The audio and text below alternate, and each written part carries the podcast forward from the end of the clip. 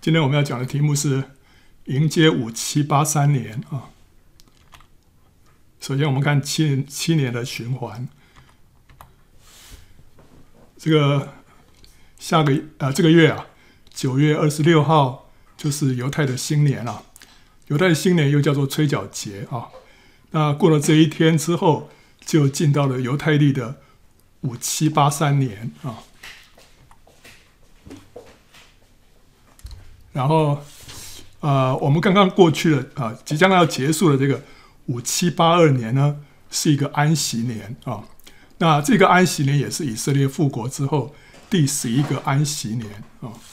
那我们回顾近年来的这个一些时事啊，就可以发现安息年常常会发生一些具有指标性的国际大事啊。啊，这个呃，之前的一九九四年呢。那时候就发生了美国债市的崩盘，这是一个安息年哦。这边这个图表是什么？这个是反正一个跟这个金融有关的图表。你看到到九四九五年啊，这边就往下啊、这个这个坠落啊、这个是美国债市的崩盘。然后到了两千零一年呢，就发生了美国的九一一事件啊、这个事件也影响到全世界啊、然后 到了两千零八年。就发生了全球的金融海啸啊，然后到二零一五年呢，发生了什么事？就是连环四血月啊，这个在一般 一般这个大众来说，他们比较对这个东西大概比较陌生，也是不太不好像不太影响到人的这个这个生活啊。但是这是一个很奇特的一个天象啊啊，其实跟圣经的预言有关系。这就是连续四个血月啊，这个就是说在两年之内连续发生四次的月全食啊，然后是每半年一次，同时又落在犹太人的逾越节跟住棚节啊，这个叫做连环四血月。那这个在过去的五百年来总共有发生了三次啊，那每一次都跟犹太人有关系。第一次是在一四九三到九四年之间啊，有四个血月。那在一四九二年呢，西班牙那时候驱逐了二十万个犹太人离开家乡，那时候数以万计的犹太人呢就死于流亡的途中啊。那第第二次的这个连环四血月是一九四九年到一九五零年，那一九四八年以色列复国，第二年呢就一九四九年就成立了正式的政府，然后下一个连环四血月是。一九六七到六八啊，那在一九六七的时候就发生了六日战争，以色列就修收复了耶路撒冷啊，所以这是过去五百年来哈所发生的三次连环式血月啊。那现在这一次啊啊，从二零一四到二零一五这四个血月呢，是这二十是二十一世纪唯一会发生的一次啊，所以这次完了之后，这个世纪就不会再有了。那这就好像是四盏红灯啊，从天上发出警讯一样。这这也是应验启示录第六印的最可能时刻。第六印有什么征兆啊？第六印揭开的时候，约翰呢看到地大震动啊，日头变黑像毛布，满月变红像雪啊。好，这这个有个迹迹象就是满月会变红像雪。那其实满月变红像雪啊。就是月全食啊，啊，月全食其实其实是常常发生的事情啊，所以呢，你说什么时候这个是第六印的时候的这个呃血月啊，这个啊随时都可能。但是呢，最特别的一点啊，是这个连环四血月，那这个是在二十一世纪就这么一次，所以这个时候是是最呃最满足第六印。这个征兆的时刻，你要说这个血月什么时候是最最有特征的，就是这个时刻啊。所以这个时刻很可能就是第六印啊应验的时候啊。那下一个啊安息年就是今年二零二二年啊，发生什么事啊？就是俄乌战争，对不对啊？好，那俄乌战争有什么特别呢？俄乌战争，我认为是跟这个敌基督有关系啊。所以这场战争很可能是为敌基督的出现在铺路的啊。好了，所以你看到这每隔七年都有一些重要的事情发生啊。那你说，哎，还有啊，这个其他前两年也有这个什么这个 COVID-19 啊，对不对啊？这个这个叫做新冠肺炎啊，这些都是很重大的事情啊。好，那些也是重大的事情，没错。但是我们在这边所看到的是什么？就是每隔七年一定会有一件事情发生啊。这好像怎么样？这些事件啊，就好像是神在一条路径上面呢立下的一些标记哈。每隔相等的一段距离啊，就会出现一个标记。对不对？你在登山的时候，这个登山队啊，这 个每隔一段时间就会在树呃树上啊。就绑一个这个标记啊，让后面的人知道说该怎么走，对不对啊？好，那这个每隔一段相等的距离就有一个这个标记，那这就好像是这个这个呃安息年啊，神在这当中啊，让一些事情发生一样，让我们知道说，哎，这里有一些特别的意义在啊。神好像在表明什么？在表明说这七年的循环不是随机没有意义的，它乃是标示着神做工的时机啊。好，所以，所以这七年、七年、七年、七年，神在让让我们明白，就是说，这个不是偶然的。好，然后呢，这个七年我也在这个时间点发生啊，一些事情也不是没有意义的，是有意义的啊。所以每七年一次，每七年一次啊，啊，那啊，神会赐下每年会赐下春夏秋冬四季，对不对啊？那农夫只要配合这个季节行动，就会有好的收成。啊，所以春天就耕田，夏天呢就是除草啊，夏耘，秋收啊，然后冬藏，对不对哈？好，所以你就跟着这个季节呢做该做的事情，就会有好的收成啊。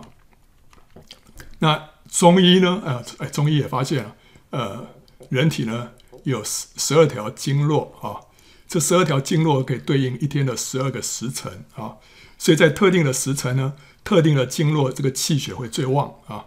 那这个时候调养这个经络上面的这个脏腑啊，就能够收到事半功倍的效果。所以很多事情你可以做，但是呢，你在某一个特定的时间点做啊，就会最有效果。就像农夫一样，就像中医一样，对不对哈？还有我们做这些调理，所以他说你睡觉之后一定要什么？呃，十一点以前要上床啊，然后到了一点到三点之间呢，是这个。这个气血走到这个肝的这个地方啊，所以这个时候是肝在那边修补的时候，所以这个时候一定要睡得很深啊。OK，所以这个这个人体还有四季，你都在都显明我们做事情有做事情的时间点啊。所以在传道书第三章第一节说啊，凡事都有定期，天下万物都有定时啊。所以我们做一件事情有它的时候，有它的时间点。他说：“生有时，死有时；栽种有时，白出所栽种的也有时啊。我们有的时候是要出生，有的时候我们也要面对死亡啊。然后呢，农夫呢，有的时候是要栽种，有的时候是要拔出所栽种，就有的时候是要收成啊。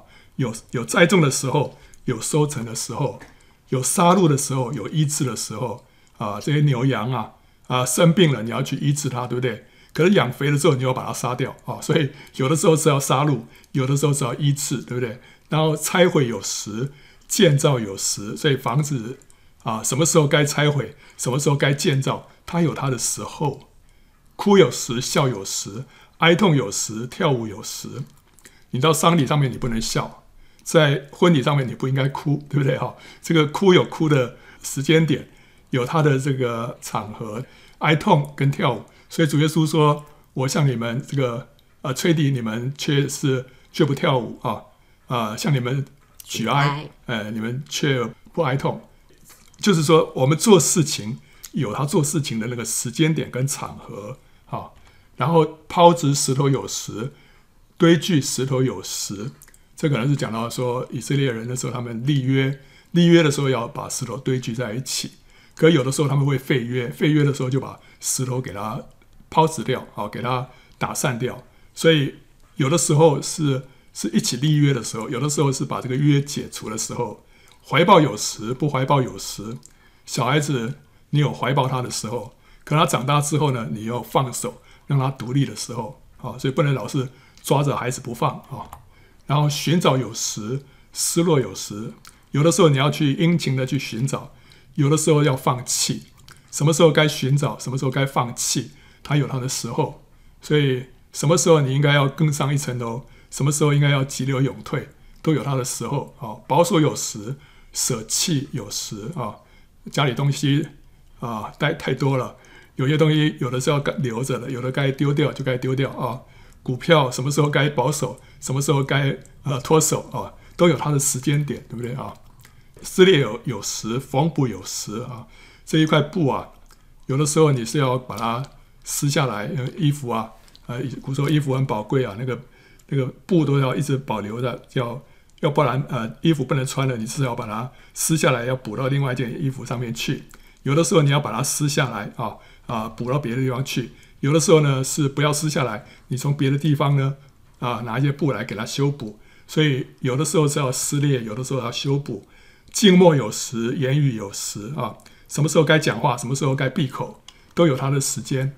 喜爱有时，恨恶有时啊。A time 啊，for love，a time for hate 啊。有的时候是爱相爱的时候，有的时候是呃恨恶的时候，有的时候是征战的时候，有的时候是和好的时候。在时间点不一样，这个环境不同的时候啊，有一些我们的这些做法就会跟着改变，对不对啊？所以在这里讲到说，万事都有定期啊，万物都有定时，所以我们应该看着什么时间、什么时机，就该做什么样的事情啊。那神现在他也赐下七年的循环啊，神让我们知道说，这个是从什么时间点开始是第一年，什么时候是安息年，他把这个七年这个循环啊，起点终点都让我们知道了。我们如果配合神的时间做事啊，就会有好的结果啊。神是用六天来创造天地，第七天安息啊。第一天呢，他啊让光发出来啊，啊把光跟暗分开。第二天，他把他们创出空气，那把空气以上的水跟空气以下的水分开来啊。第三天呢，是把海跟陆地分开来啊，地就。浮现出来，然后让青草啊、植物发生。第四天呢，让天上就出现光体啊。然后第五天呢，让这个天上出现鸟，水里出现鱼啊。第六天呢，就创造了这个啊走兽啊，人也这时候被创造了啊。第七天就是安息啊，这是七天神创造天地啊。好，那如如果我们把这个七天啊。对应七年，那这时候安息日就对应安息年，对不对啊？所以安息年是神要我们进入安息的一年，就过去这一年啊，是一个安息年啊。这是你把它对应成为七天的话，就是说这一年就是要我们安息的一年啊。那即将开始的这个五七八三年呢，是七年的第一年啊，就对应于这个七日的第一日，对不对啊？好，所以将来的这个新的这一年啊。神对我们身上有什么样的心意跟计划呢？啊，七日的第一日啊，是神创造光的日子啊。然后七日的第一日也是基督复活的日子啊。所以呢，七年的第一年就是一个从死里复活、蒙主光照的一年，对不对？啊啊，所以这个以佛所书五章十四节说了，所以主说啊。你这睡着的人，当醒过来，从死里复活，基督就要光照你了。所以这里又提到复活，又提到光照，对不对？所以这个就是未来这一年啊、主要的两件事情啊，一个是我们要经历复活，一个是我们要经历光照。所以五七八三年，就是神要赐下更多的亮光，使我们出黑暗进光明的一年。也是我们要更多经历神复活大能的一年，对不对？好，所以我，所以我我就不是发预言了，因为我不是先知啊。但是我们从这个圣经上面的话哈，从这个神所启示的这一些原则来看，我们知道就是说每一个时间点有每一个时间点神做工的重点，然后安息年的重点就是要安息，然后七日的第一日。哦，七年的第一年的重点是什么？就是复活跟光照啊，所以我们就要配合神的神的这个时间表啊，来做该做的事情啊。我们先看光照啊，这是一个蒙光照的时刻啊。我们要在对的时候向神求对的事情，这个就是顺着圣灵撒种，对不对？我们要常常要求这个求那个，但是你要知道，有些时间点，你这个时候求这个东西会特别特别有效啊，这个时候会特别快的蒙垂听啊。好，既然第七日的第一日是神赐下光的日子，在七年的第一年当中呢，我们这时候就应该要怎么样？要更多的祈求。神赐下智慧和启示的灵，使我们看见神的光。这是我们要求神光照的一年啊！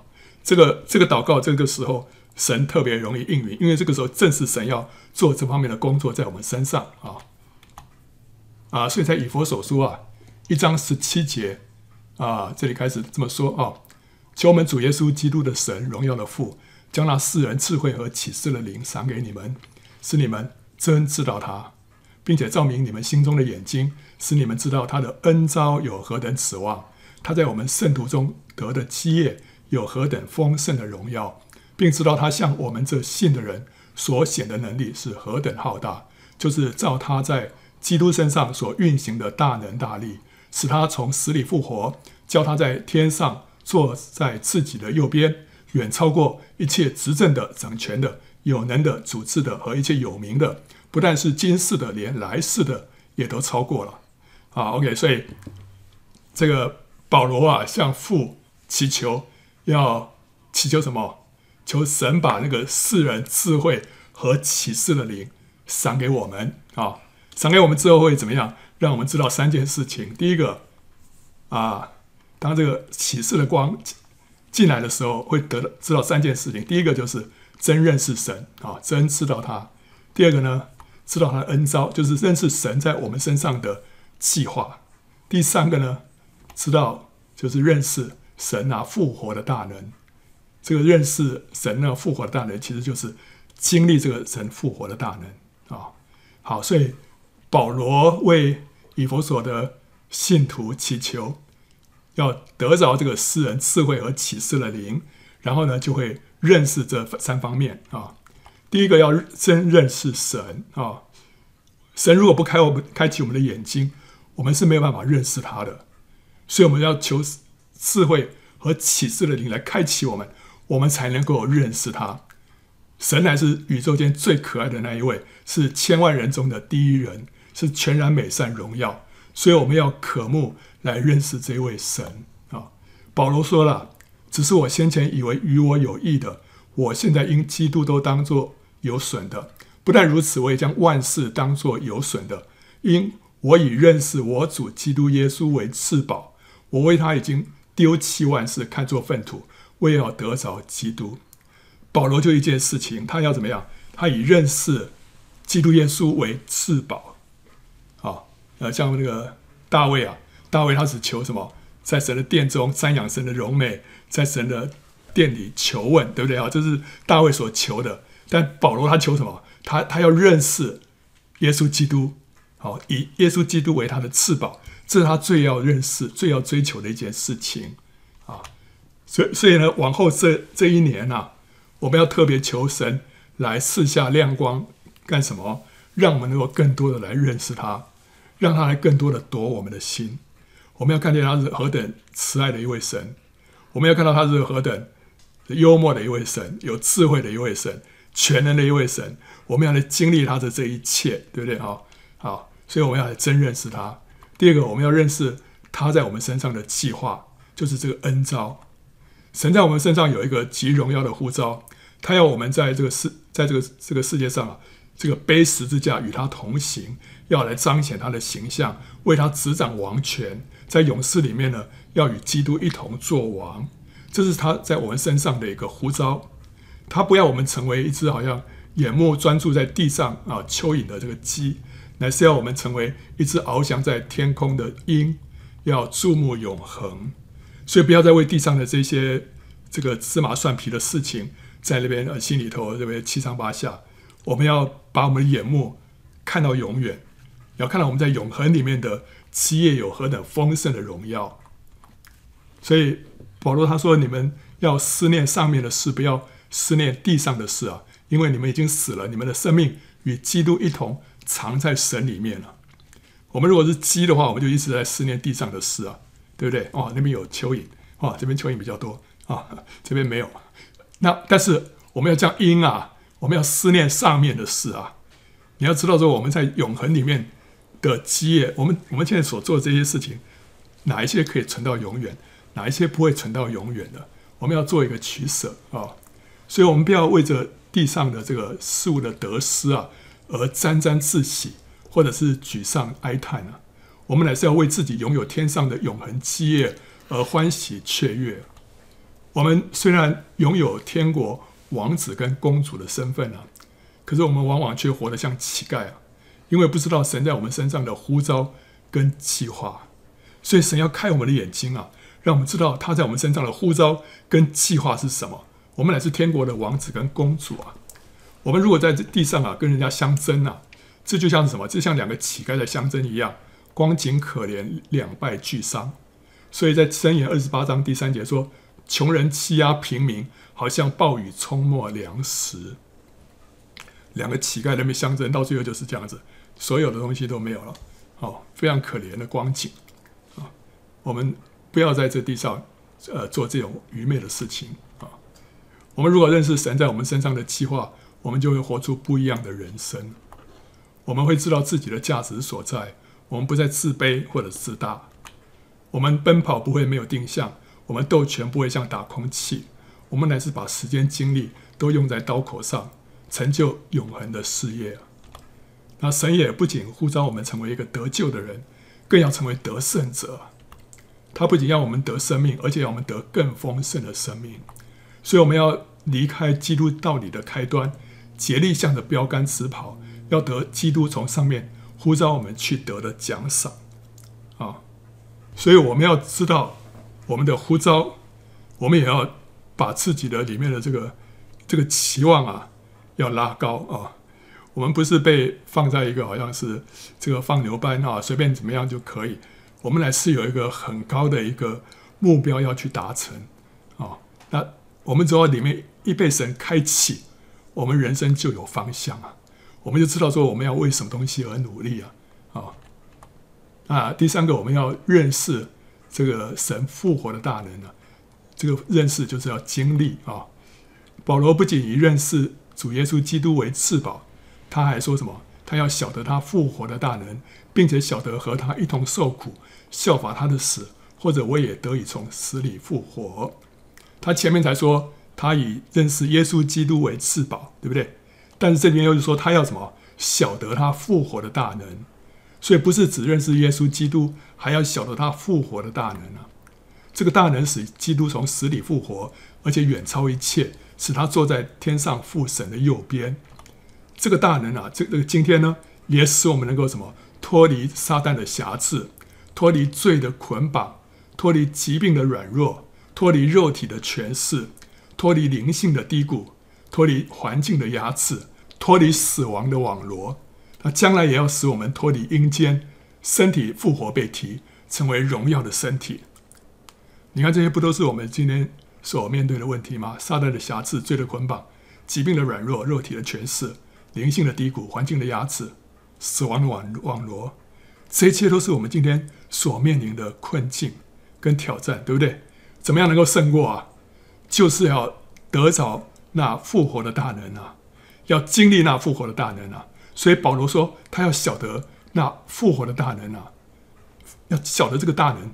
所以或者我也可以从死里复活。所以我们需要需要求神在这一年啊，开我们的眼睛，让我们晓得认识神这复活的大能啊。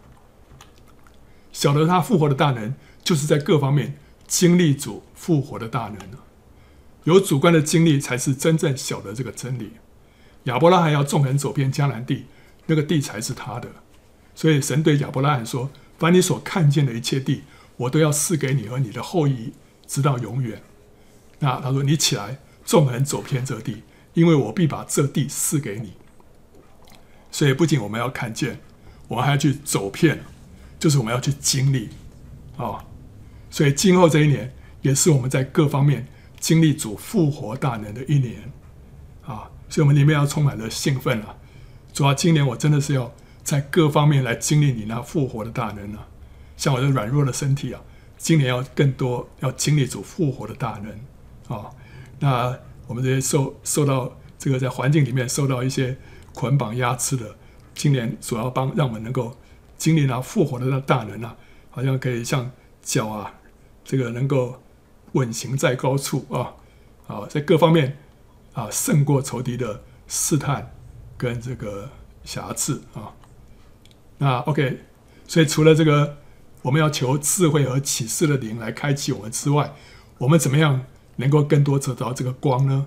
就是我们要怎么样？我们的心要常常转向主，让神的脸来光照我们。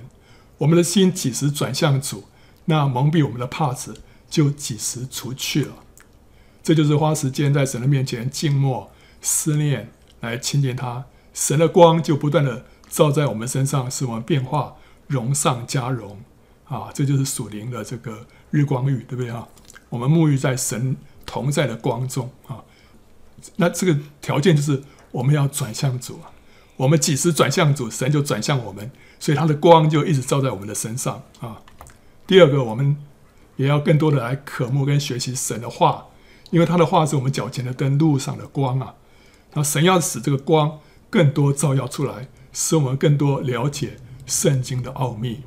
所以这一年呢，也是我们更多在神的话语上被光照啊，被启示的一年啊。所以我们要渴慕跟学习神的话。下一个，我们也要被主来光照，被圣灵来光照，显明我们里面一切隐而未现的罪，让我们看见自己的本相，然后就可以蒙神的洁净跟医治啊。光照得越透，罪认得越彻底，医治就做得越深，释放就越大。啊，所以我们求神啊，神的光啊，要多多的临到我们，多多的临到我们，让我这个人被洁净啊。当我们被神光照之后啊，别人不仅看见我们被改变了，他们也会来救我们所看见的光啊。所以以赛亚书六十章第一节说：“兴起发光，因为你的光已经来到，耶和华的荣耀发现照耀你。看那，黑暗遮盖大地，幽暗遮盖万民，耶和华却要显现照耀你。”他的荣耀要现在你身上，万国要来救你的光，君王要来救你发现的光辉。所以，我们自己被神光照之后啊，我们得到神的光之后啊，人要看见我们身上的光，而且要来救我们所发现的光辉啊。所以，得着启示的光之后，我们将成为多人的祝福啊！啊，这个光是怎么来的？是来自主的面啊！我们跟他相交。然后圣经的话向我们发出光来，然后圣灵的光照让我们认罪悔改。结果呢，这个这一切让我们能够认识神，认识我们的呼召，还有经历复活的大能啊！所以这个是在啊往后这一年，神在我们身上工作的一个重点，就是赐下更多的光啊，赐下更多的光。另外呢，我们要经历复活啊，这是复活的时刻。七日的第一日是基督从死里复活的日子啊，七年的第一年也是我们经历主复活大能的一年。如果过去一年是我们安息的时刻啊，因为安息年嘛，未来一年就是我们复活的时刻。过去一年如果是我们休养生息的冬天，未来的一年就是万物复苏的春天啊。所以在雅歌第二章啊，我良人对我说：“我的佳偶，我的美人，起来。”与我同去啊！因为什么？冬天已往，雨水止住过去了，地上百花开放，百鸟鸣叫的时候已经来到。斑鸠的声音在我们的境内也听见了。无花果树的果子渐渐成熟，葡萄树开花放香。我的佳偶，我的美人，起来与我同去。所以这个是一个时间点的改变了。冬天以往，雨水止住过去了。现在安息年过去了，现在要进到七年的第一年。这一年是什么样的年份呢？是一个复活的年份，是我们神呼召我们起来做工的时候啊。这是起来做工，要靠着复活的大能来胜过撒旦肉体罪恶的时刻。所以他这个第二章雅歌第二章接接下来他就说要给我们擒拿狐狸，就是毁坏葡萄园的小狐狸。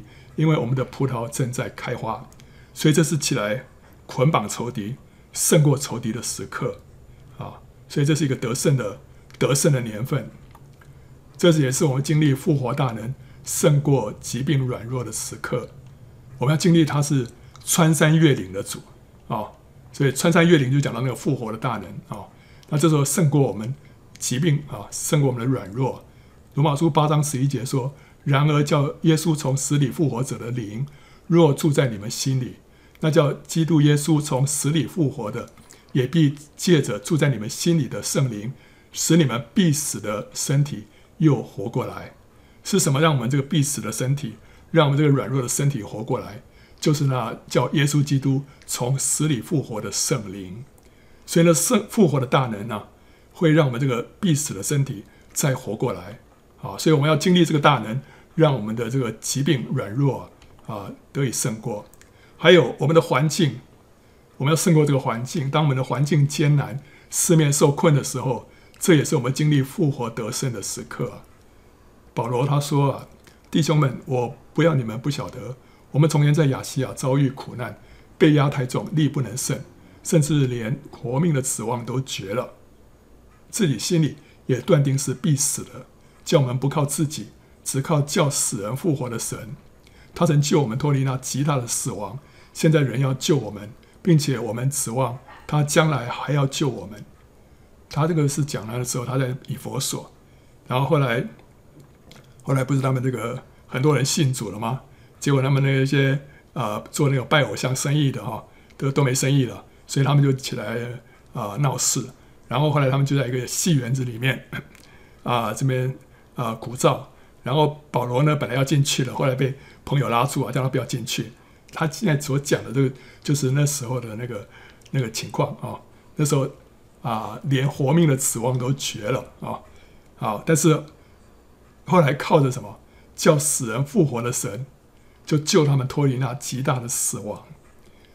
那叫死人复活的神，就是就是说，在他没有难成的事，在他一切都可能，他可以让一个死人从死里复活，所以他可以把保罗从那要濒临死亡的那个绝境里面拉拔起来，拯救起来，让他脱离死亡。所以我们在各样的这种艰难的环境。即使好像是看起来要死亡的这种啊危机当中呢，我们可以经历到复活的大能，神可以把我们从那苦难当中拉拔上来，所以这也是我们所要经历的，要认识神那复活的大能。我们要发现哇，我们的神真的在他无所不能，在他没有难成的事，它可以使死人都复活，所以我们眼前的这个难处算不得什么啊。死人复活也象征不信之人的灵魂得救啊，所以今后一年也是我们要看见更多灵魂得救的时刻啊！啊，保罗说：“你们死在过犯罪恶之中，他叫你们活过来。这个活过来，这个就是复活啊，是讲什么？讲我们的灵魂得救啊！所以我们本来是活的死人呐，啊，哦但是我们啊被神的灵啊这个开启之后，我们只能活过来。”这个就是经历这个复活的大能，让我们经历重生啊啊！所以以赛亚书二十六章十九节说：“死人要复活，尸首要行起，睡在尘埃的啊要行起歌唱，因你的甘露好像菜蔬上的甘露，地也要交出死人来。”这个讲到什么？这个讲刚刚讲到说死人复活了，将来有一天这个死人要复活啊！但是在灵异里面呢？就讲到说，许多灵魂要得救，我们要看到许多死人要复活，尸首要兴起，啊，所以这个福音的大能呢，要席卷全地啊，要在我们的家人身上啊，我们的亲友身上啊，我们要看见死人要复活，尸首要兴起啊，所以当许多灵魂得救的时候呢，也就是复兴临到的时刻啊，啊，耶和华的灵降在我身上，耶和华借他的灵带我出去啊，将我放在平原当中。这平原遍满了骸骨，他使我从骸骨的四围经过。谁知这平原的骸骨甚多，而且极其枯干了。哦，这是以西结看到的异象。然后神就对以西结说：“啊，人子啊，这些骸骨能复活吗？”我说：“主耶和华啊，你是知道的。”他又对我说：“你向这些骸骨发预言说，枯干的骸骨啊，要听耶和华的话。主耶和华对这些骸骨如此说啊：我必使气息进入你们里面，你们就要活了啊！所以以西结就遵主的命啊，向骸骨发预言啊，结果骸骨就复活，成为极大的军队啊。这个预言是预言以色列人啊将要从被掳之地归回啊，可是也预表将来的属灵大复兴啊，有许多人会归向主，而且成为属灵的精兵。我们看见这许多的骸骨啊。数不清的骸骨啊，要站起来啊，站立起来啊，哦，要活过来，成为耶和华极大的军队啊！所以这就是一个属灵的复兴，看到那复活的大能啊，进到这一些死人，进到这些还不信主的人里面啊！所以现在是我们祈求大复兴的最佳时刻，因为七年的第一年是复活的年份啊！所以在春雨的时候呢，你们要向发闪电的耶和华求雨啊！他必为众人降下甘霖，使田园生长菜蔬。所以，在这个时间点，我们来求复兴，这是一个正确的时间点。在春雨的时候，要向发闪电的耶和华求雨啊，他就会降下甘霖。啊，所以七年的第一年是复活的年份，我们要在这个复活的年份向神求什么？求复兴啊！我们将会看到。更多的亲友得救啊，更多人领受圣灵充满了，更多人生命家庭要被翻转啊。那接着我们看这个从死到复活啊，我们要经历主的复活啊，就必须要先经历主的死，因为没有死就没有复活。死就是什么？死就是背起自己的十字架，为主舍己，放下自己的看法、喜好跟决定啊。来选择主的看法、喜好跟他的旨意，这就是死。这个死要在我们身上先发动，我们才会经历到复活。所以保罗说：“身上常带着耶稣的死，使耶稣的生也显明在我们身上。因为我们这活着的人是常为耶稣被交于死地，使耶稣的生在我们这必死的身上显明出来。耶稣的生。”就是复活的大能，就是灵性的复兴，是神同在的彰显，是圣灵的充满。我们要先经历耶稣的死，我们就会经历耶稣的生，我们就会经历灵性的复兴，神的同在，圣灵的充满啊！当我们越多的顺服神，越多的向己死，我们就会越多的被圣灵充满，越多经历到神的同在啊！所以呢，要经历复活大能的唯一途径，就是要走十字架的道路，要经过死的窄门啊！我们要迎接复活的一年，就让我们要先拥抱十字架。我们要拥抱十字架，我们才能够经历主的复活！你没有十字架，没有死，怎么会有复活呢？对不对？所以啊，我们要看见神迹，我们要先拥抱十字架。我们每一次心里。转向主，每一次顺服圣灵的吸引跟感动啊，就是一次十字架的经历。我们不要想说十字架啊、听起来好像很抽象，听起来很可怕。其实我们里面每一次转向主啊，从这个世界里面把我们的眼目拉回来，转向主，这就是一个十字架的经历。每一次顺服圣灵在我们里面的吸引跟感动啊，来靠近他，这就是一次。十字架的经历啊，我们每一次拒绝罪的诱惑，就是一次十字架的经历啊。虽然从外面看不出来，但是我们里面心里面已经得胜了，这是一个十字架的经历。我们每一次选择感谢赞美神，我们拒绝忧虑发怨言，就是一次十字架的经历啊。让我们的天然，让我们的老自己啊被钉死啊，因为我们天然，我们的老自己就是喜欢忧虑。就是喜欢发怨言，但是我就选择感谢跟赞美。我每一次勒住自己的口，不说闲话、坏话、脏话，还有批评论断的话，还有刻薄伤人的话，或者轻佻嘲笑的话、自夸的话、不信的话、咒诅的话，或者任何不造就人的话，就是一次十字架的经历啊！我们把我们自己的口钉死在十字架上啊！我们只说神要我们说的话，我们只说造就人的好话，我们只说赞美人的话，我们只说感谢神的话，这就是钉死自己，这就是十字架的经历啊！不要放纵自己的口舌，爱讲什么就讲什么，这就是十字架。每一次我们跟负面的思想征战啊，跟污秽的思想征战啊，选择按着神的思想，按着神的话语来思想，就是一次十字架的经历啊。这个战场在我们的里面，别人看不见啊，但是在神眼前啊，是非常的真实啊。每一次这个征战啊，我们就是在背十字架，背十字架，所以每一个得胜，别人看不见。但是呢，我们实际上在经历，啊，实际上在经历这个，这个，这个在天上的赏赐是大的，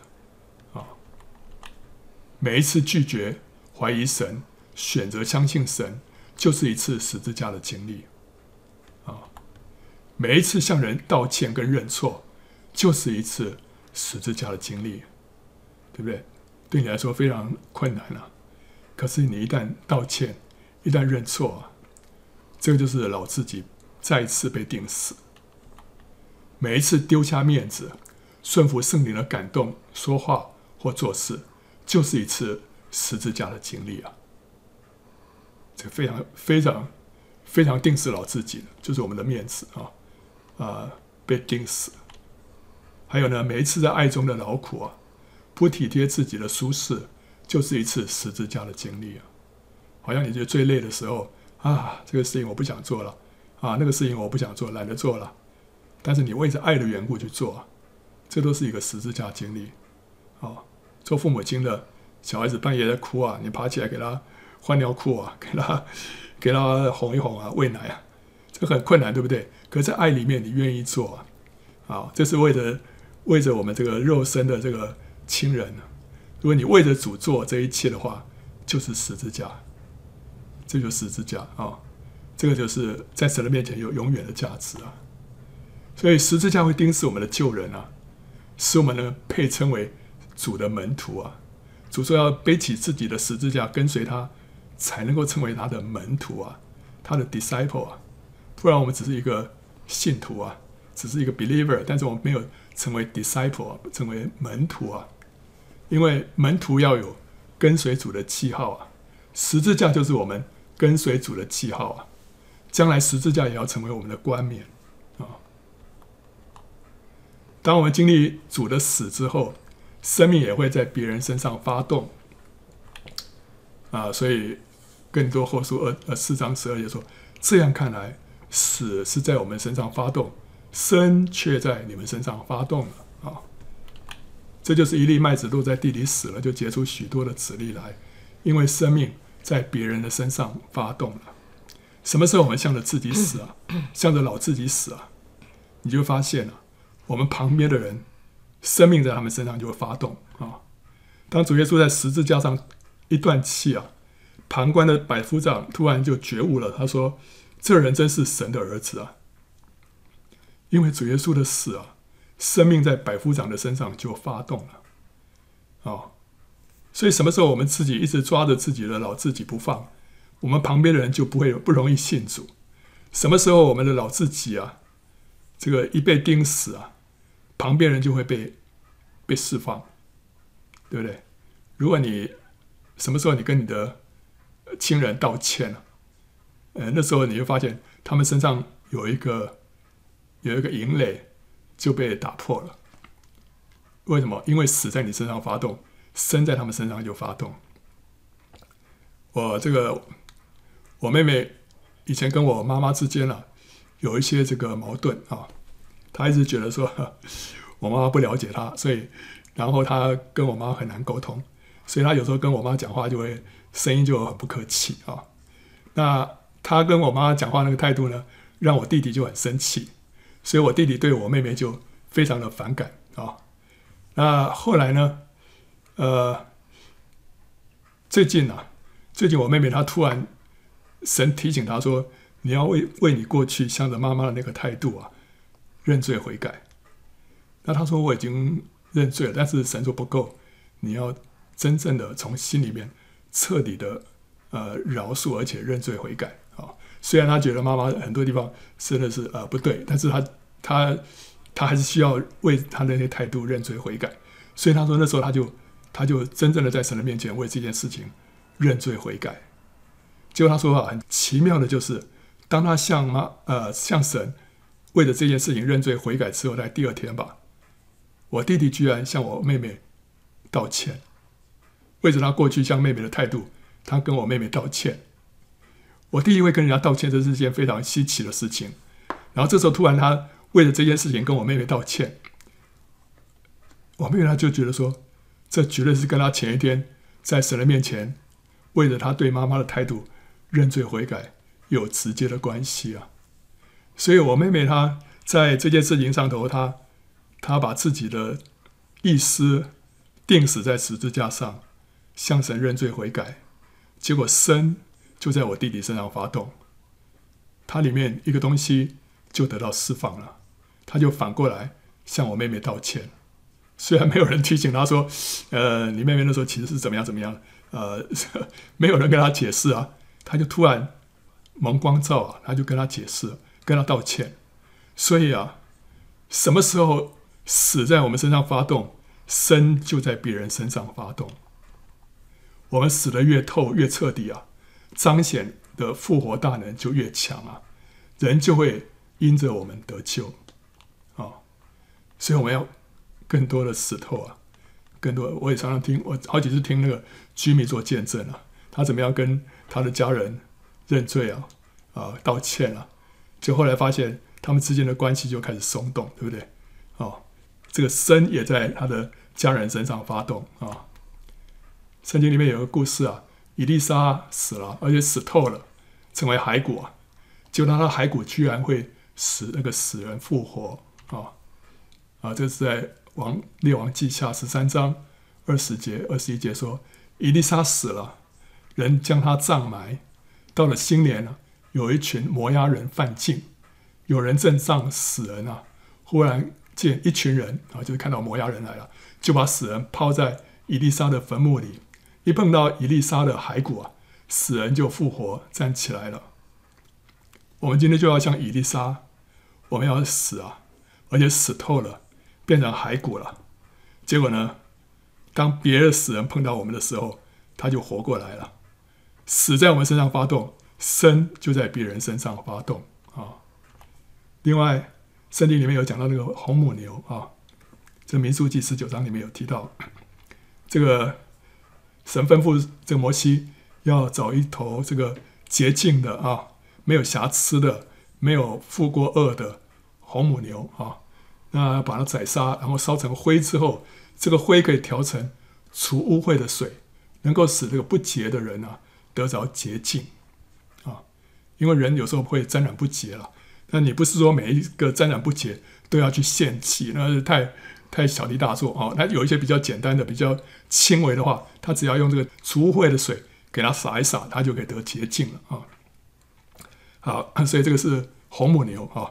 所以他们今天要重建圣殿啊，他们需要找到一一头这个红母牛，完全没有瑕疵的啊啊纯红的母牛。这个圣殿才能够重建，才能够啊履履行这个摩西的这些律法啊。好，那我们呢也应该要像这头红母牛一样，我们常常为耶稣而被交于死地啊，甚至于我们被烧成灰，完全的死透啊，完全死透啊，以至于别人碰到我们，耶稣的身就能够在他身上发动，使他得洁净啊。我们要像以利沙的骸骨，我们要像红母牛的灰。让死人啊，让不洁净的人一碰到，他们就得到生命，就得到洁净了。那最后我们看这个最后的七年啊，啊，这个我们看到这个也每隔七年呢，就一个安息年，然后都有事情发生，对不对啊？我们发现啊，这些发生在安息年的事件，越到后来越和末日产生关联。再次崩盘九一一事件啊，金融海啸跟末世啊，其实还没有直接的关联啊。虽然都是一些好像是灾难事件，但是跟末世的预言还没有那么直接的关联。可是从连环四血月，从俄乌战争啊，就开始比较有关联了，对不对？连环四血月是第六印的兆头，俄乌战争可能是敌基督显现的前兆啊、所以越到后面就跟末日的一些事件啊越有关联。神让这个七年的循环在这个时候被显明出来呢，好像是在暗示末后七年的大灾难呢，有可能就是一个安息年的循环，也就是说，这开始于七年的第一年，结束于一个安息年，啊、对不对？神在这个时候让这个这个循环啊，让它显明出来，然后知道说，哦，这个是很特别，这个一个循环开始，另外一个循环开始，再一个循环开始，神要让你知道什么？这个就是其中有一个循环会跟幕后七年大灾难是重叠的啊、是重叠的。我们在这个幕后七年何时开始？在这一集里面曾经分析说啊，幕后七年大灾难应该是从某一年的秋天开始啊、秋天开始。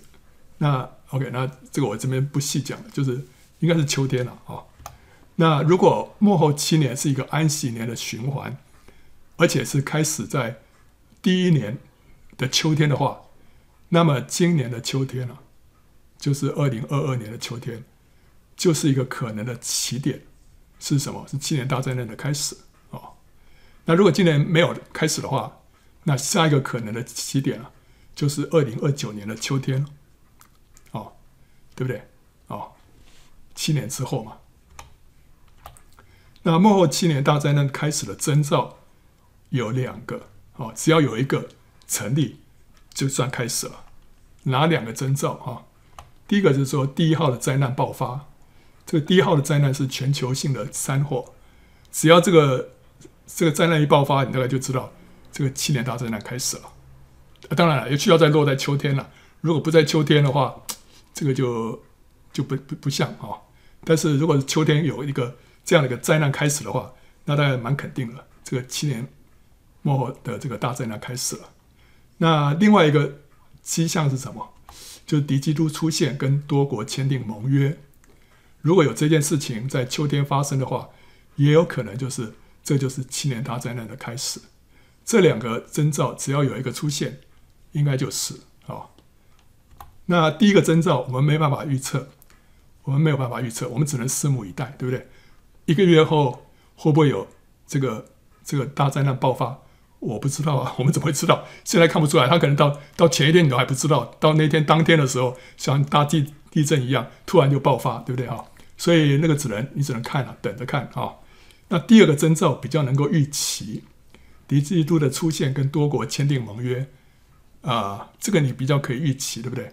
可是你现在看似乎还没有成熟啊，还没有成熟，他不会说突然明天。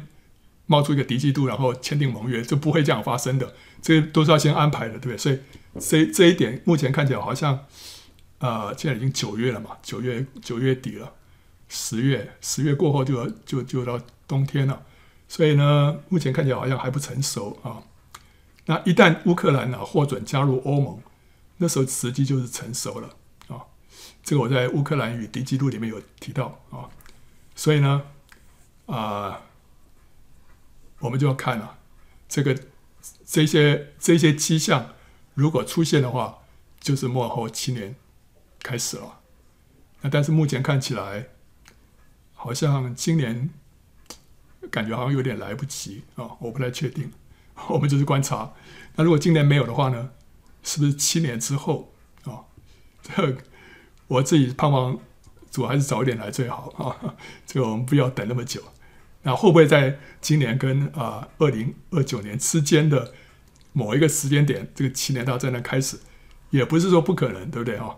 但那时候就不是这个七年的循环就没有重叠了啊。那之后我们只是觉得说，这好像是一个值得注意观察的一个点啊。好，所以最后这个让我们做一个啊提醒，那我们一方面我们要好好的追求经历神。啊，更多被神光照，更多经历他的复活的大能。另外一方面，我们也在留意，啊，主再来的脚步越来越近啊，啊，实在是各样的天灾人祸越来越加的频繁。所以呢，我相信主来的脚步不会太远啊，不会太远。最后做一个总结了，即将开始的犹太历五七八三年是七年循环的第一年啊。七日的第一日是神创造光，也是基督复活的日子。因此，未来这一年呢，也将是我们更多蒙神光照、经历基督复活大能的一年啊。我们要求神赐下智慧和启示的灵，使我们得着亮光。干什么呢？第一个要真认识神；第二个，认识神在我们身上的计划；第三个，要认识基督复活的大能。那另外一方面，我们自己的心也要常常转向主，让他的脸光照我们。我们要更多渴慕和学习神的话，然后我们要被主更多的光照，更深的认罪悔改。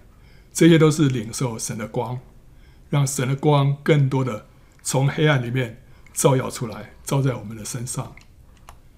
那现在是我们从安息进到复活，从休养生息的冬天。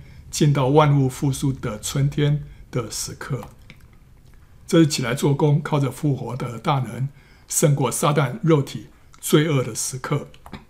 这也是我们经历复活大能，胜过疾病软弱，走出灵性低谷的时刻。当我们的环境艰难，四面受困的时候，这是我们经历复活得胜的时刻。这是我们祈求和看见更多灵魂得救。复兴临到的时刻，我们要经历主的复活，就必须先经历主的死，因为没有死就没有复活。